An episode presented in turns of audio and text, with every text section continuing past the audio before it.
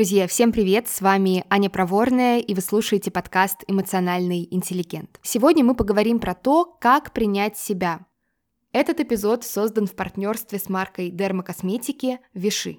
Сначала я побольше, в принципе, расскажу про само принятие, что это такое, чем принятие не является, потому что, несмотря на то, что, наверное, каждый человек хотя бы раз в жизни говорил себе «просто прими это, просто прими себя», что такое принятие на самом деле, знают далеко не все люди. И в конце я вам дам очень простую практику, инструкция у нее просто элементарная, но, честно вам скажу, она действительно творит чудеса в вопросах принятия своего тела, принятия своей внешности я знаю, что тема принятия очень тревожная для многих людей, потому что действительно, к сожалению, часто бывает так, что человек годами или даже десятилетиями пытается принять себя, свою внешность, свой характер, а, не знаю, возможно, свое прошлое, но не достигает желаемого результата и в итоге еще больше разочаровывается в себе. Так происходит в частности потому, что в теме принятия существует много мифов и иллюзий, которые не позволяют верно определить направление решение и сформулировать какой-то вразумительный ответ на вопрос, с чего начать, что делать. И, естественно, когда ты не знаешь, куда ты хочешь прийти, какая твоя желаемая точка, а, очутиться в ней будет весьма затруднительно. Давайте начнем с разрушения двух самых популярных, таких въевшихся и при этом вредных мифов про принятие себя. Миф номер один. Принятие себя – это когда ты смотришь на себя в зеркало в любую секунду своей жизни, и ты просто преисполняешься эйфории, каждая клеточка твоего тела расцветает от счастья, что она именно такая, какая есть, и ты просто все время смотришь на себя или трогаешь себя, каким-то образом, в общем, себя воспринимаешь и наслаждаешься собой на все сто процентов. У тебя никогда не бывает плохих дней, плохого настроения, какого-то гормонального скачка, Вообще всю свою жизнь ты испытываешь исключительно радость и довольство от себя. При первом приближении эта идея может вполне себе неплохо звучать, очень даже привлекательно, но проблема в том, что живые люди чувствуют разное. И пока ты жив, эмоции, ощущения в любом случае будут меняться. Человек это не робот, которого можно запрограммировать на какую-то одну функцию. Да, конечно, навыки эмоциональной саморегуляции позволяют в значительной степени влиять влиять на свое самочувствие, но ни в коем случае не ампутировать какую-то часть себя по своему желанию. И на всякий случай давайте еще раз кратко расскажу, в чем разница между регуляцией своего состояния и как бы контролем этого состояния, попыткой контроля, по крайней мере. А я наверняка где-то раньше уже об этом говорила, но чтобы тут точно все было ясно. Когда человек регулирует свое состояние, в первую очередь он опирается на законы, по которым его, например, психика или тело работают. Базовый пример. Когда человек проживает какую-то потерю, неважно чего или кого дома, члена семьи, отношений, здоровья, чего бы то ни было еще, он испытывает много разных чувств, боль, грусть, злость и так далее. Чтобы прожить потерю и прийти к этому самому принятию, принятию необходимо дать себе возможность прочувствовать все эмоции, ощущения, переживания, которые связаны с этим событием. То есть как бы хорошо человек не утрамбовывал всю свою боль внутрь себя, как бы он не рационализировал, не присыпал все это месиво щепоткой всяких идей про то, что нужно мыслить позитивно, жизнь одна, живи ее на полную, хватит грустить и прочий как бы полный булшит, а, ничего не поможет. Потеря не будет прожито. Так вот, регуляция – это когда ты понимаешь, что да, психика устроена таким образом, и никаким иначе. И чтобы себе помочь, нужно горевать, нужно организовывать для себя эту возможность, время, пространство и так далее. А контроль тут бы выглядел как раз-таки в этих попытках просто на силе воли это вывести и сказать себе «все, надо быть сильным», и делать вид, что от этого становится легче, но нет, не становится. Когда человек ставит перед собой невыполнимую задачу, избавиться от какой-то части себя, с мясом вырезать э, часть своей психики, он попадает в порочный круг. На примере принятия своего тела, своей внешности. Человек смотрит на себя в зеркало, и иногда он себе нравится, в каких-то ракурсах, в какие-то определенные дни, а иногда эмоции могут быть неприятными. Такое бывает. Но когда человек испытывает эти неприятные эмоции, он начинает себя за них ругать и пытается каким-то насильственным образом эту любовь к себе взрастить, говорить себе, давай, просто полюби себя, что с тобой не так, задолбал уже. Что происходит дальше? Естественно, когда человек некоторое количество раз себя унижает из-за того, что он, видите ли, не может вот так взять и на силе воли одним решением себя полюбить, его самооценка начинает падать еще сильнее. И дальше, как вы можете догадаться, когда человек в принципе очень нехорошего о себе мнения, когда он на себя зол, формируется определенная призма, через которую этот человек на себя смотрит. Соответственно, скорее всего, этих как бы плохих дней, когда э, человек себе не нравится, будет еще больше. В любом саморазвитии и попытках каким-то образом улучшить свое здоровье ментальное, физическое, социальное, финансовое, какое угодно еще, необходимо в первую очередь понимать, как мы и как какой-то процесс устроен. Не как нам бы хотелось, чтобы все работало, а как оно работает на самом деле. Если отрицать эти законы, то можно придумывать классные продающие слоганы, например, как всегда в любой ситуации чувствовать себя богиней, но никакой пользы от этого не будет. Миф номер два. Если ты себя принимаешь, то ты ничего не хочешь в себе изменить. Более того, ты должен быть в абсолютном счастье от того, что все именно так, как есть сейчас. Этот миф может звучать очень интуитивно правильно. Казалось бы, если я себя принимаю, то зачем мне что-то менять? Ведь я уже принимаю. Давайте обратимся к, может, даже такому немного разочаровывающему определению принятия. Что такое принятие на самом деле? Принятие, причем абсолютно любое, принятие тела, кожи, возраста, событий, потерь, ограничений здоровья, иммиграции и так далее – это признание реальности такой, какая она есть, и возможность с этой реальностью не спорить. Все. Например, когда человек сталкивается с утратой, его психике необходимо выполнить работу горя или, другими словами, завершить все задачи горя, чтобы прийти к состоянию принятия. Опять-таки, принятие в случае потери – это никогда не какое-то волевое решение, это итог проживания всех чувств, связанных с утратой. И когда мы говорим, например, про потерю близкого человека, абсолютно очевидно, что принятие – это ни в коем случае не про то, что как я рада, что все так случилось, как здорово, что его больше нет, я не хочу ничего менять. Принятие в этом случае – это чаще всего светлая грусть, память и наличие сил эмоциональных жить дальше, строить новые взаимосвязи с людьми, с событиями, с местами, способность снова любить, больше любви вкладывать в другие отношения. В этом, собственно, и заключается задача работы горя. Позволить человеку не жить одной ногой в прошлом, не быть наполовину мертвым. Подробнее об этом я рассказывала в выпуске «Как выйти из апатии». В других сферах принятие также не связано непосредственно с наличием наличием или отсутствием желания что-то изменить. То есть можно принимать и хотеть что-то менять, можно не принимать и не хотеть что-то менять. Например, принятие своего тела выражается в том, что само тело не становится хорошим или плохим. А, я эти слова хороший и плохой говорю и показываю руками кавычки, забывая, что мне не видно, в зависимости от э, его формы, размера, веса, функциональности и так далее. Тело просто имеет право на заботу заботу и внимание в любом состоянии. Тело может вызывать приятные эмоции, может вызывать неприятные эмоции. Принятие — это не какое-то программирование человека на определенный спектр чувств. Принятие — это просто признание, что да, тело сейчас такое, какое оно есть, и при этом принятие не отнимает у человека права на выбор, менять что-то или не менять в своем состоянии, внешности, отношениях, жизни и так далее. У принимающего себя человека остается поле возможностей. Например, если человеку что-то в себе не нравится, при этом он себя принимает, он может решить, что да, есть какая-то условная проблема, но я не буду сейчас вкладываться в ее решение, потому что, например, у меня недостаточно сил или времени, или денег, либо от этой проблемы нельзя избавиться, это просто данность. Но также человек, принимающий себя, может захотеть что-то в себе поменять. Давайте разберем пример бережных психологических изменений, основанных на принятии себя. Предположим, человек страдает от неуверенности в себе. Ему все время кажется, что с ним что-то не так, самооценка шатается в течение дня, то он чувствует себя молодцом, когда его похвалили, а когда его не похвалили или, не дай бог, дали какой-то негативный фидбэк, а, он просто проваливается в ощущение а, «я дно».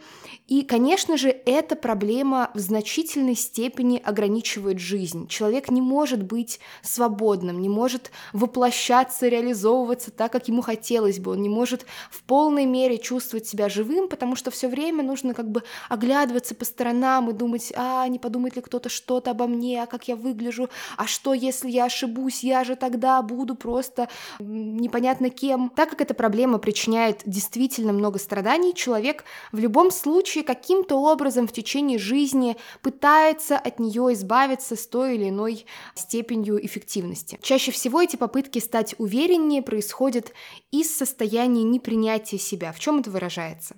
Вместо того, чтобы выстроить какой-то эффективный план действий и по нему идти, в идеале, конечно, чтобы специалист выстроил план, но бывают разные случаи. Человек начинает спорить с реальностью. Да что со мной не так? Почему я такой? Неужели просто нельзя взять и перестать себя ругать? Да хватит себя уже сравнивать со всеми? И, естественно, этот спор ни к чему не приводит. Если ты просто говоришь себе, а ну-ка хватит, то какой-то паттерн, живущий в тебе долгое время, очень укорененный, он не испугается и не убежит от твоих слов. Чтобы были изменения, тактика должна быть не такой э, прямолинейной. Мы не можем таким образом себя контролировать, просто взять и удалить усилием воли в себе какой-то процесс. И в итоге огромная часть сил уходит на этот спор, проблема не решается, и человек просто еще больше в себе разочаровывается. Как выглядит изменение из состояния принятия? Да, сейчас я не чувствую себя уверенно, так сложилось. Более того, скорее всего, это никогда не был мой выбор, это просто была какая-то реакция, позволяющая мне адаптироваться к той среде, в которой происходило мое взросление. И все, я никогда не совершал или не совершала осознанный выбор, угу, «Ммм, я хочу чувствовать себя отвратительно». Такого не было, так просто сложилось. И да, это моя точка реальности сейчас, это то, от чего я отталкиваюсь. Но что я могу сделать? Кто мне может помочь? Какой будет мой первый шаг? И еще раз обращу ваше внимание на важную деталь. Когда человек принимает себя, он не спорит с реальностью, но это не означает, что человек не может эту самую реальность поменять. Спор с реальностью равно «почему ты такая реальность? Ты мне не нравишься». А изменение реальности – это что я могу сделать. Одно из важных направлений принятия себя – это принятие того факта, что человек не статичный.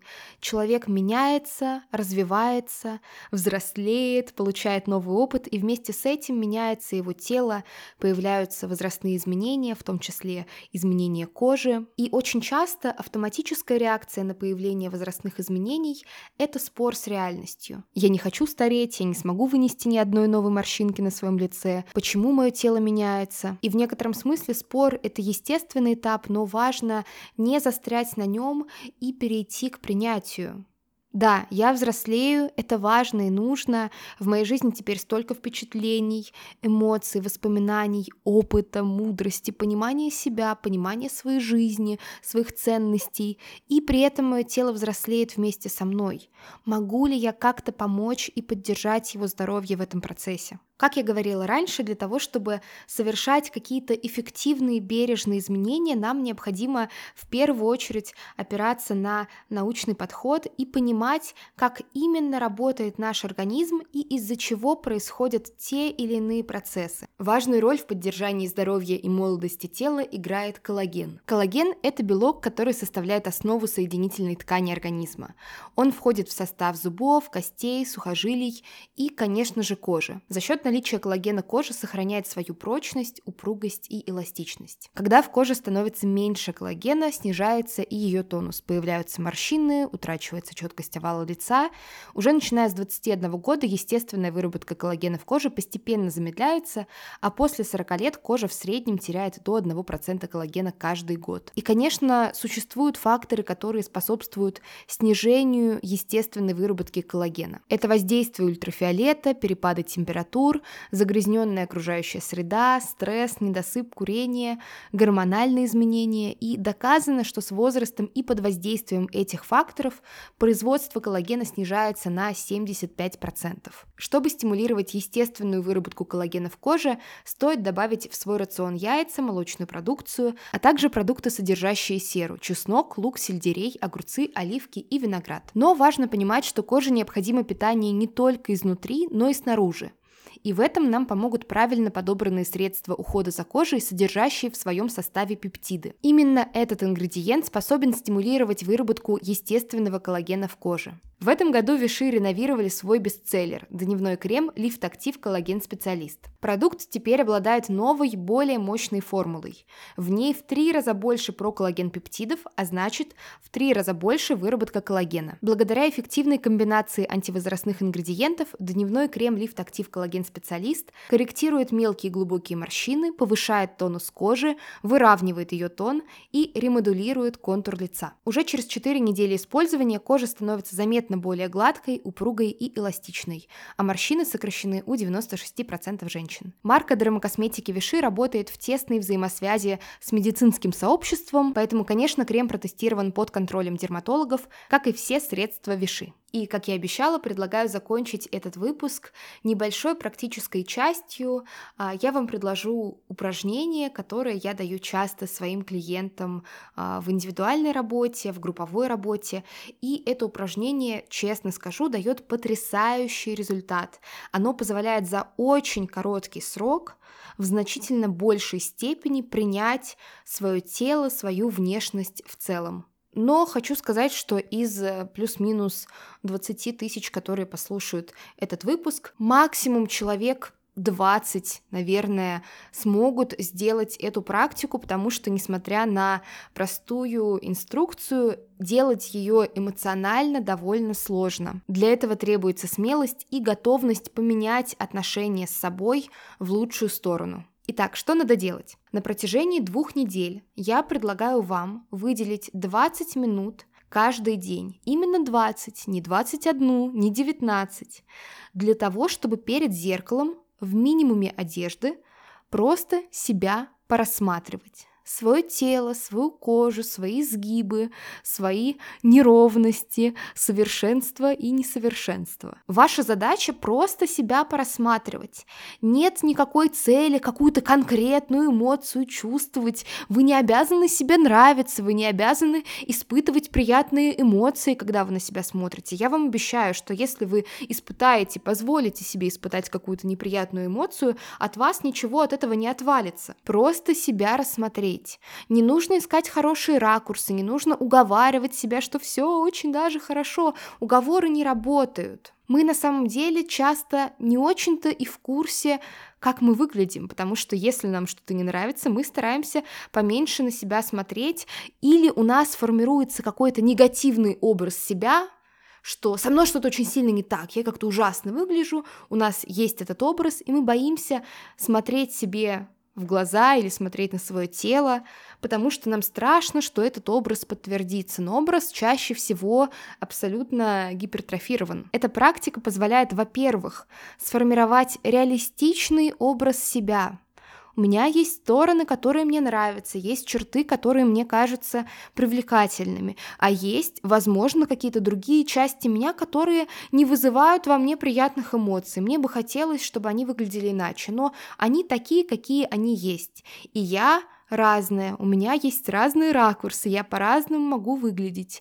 Я не какая-то замерзшая статуя, а живой, динамичный человек. Во-вторых, Монстры под кроватью становятся меньше, когда вы светите туда фонариком.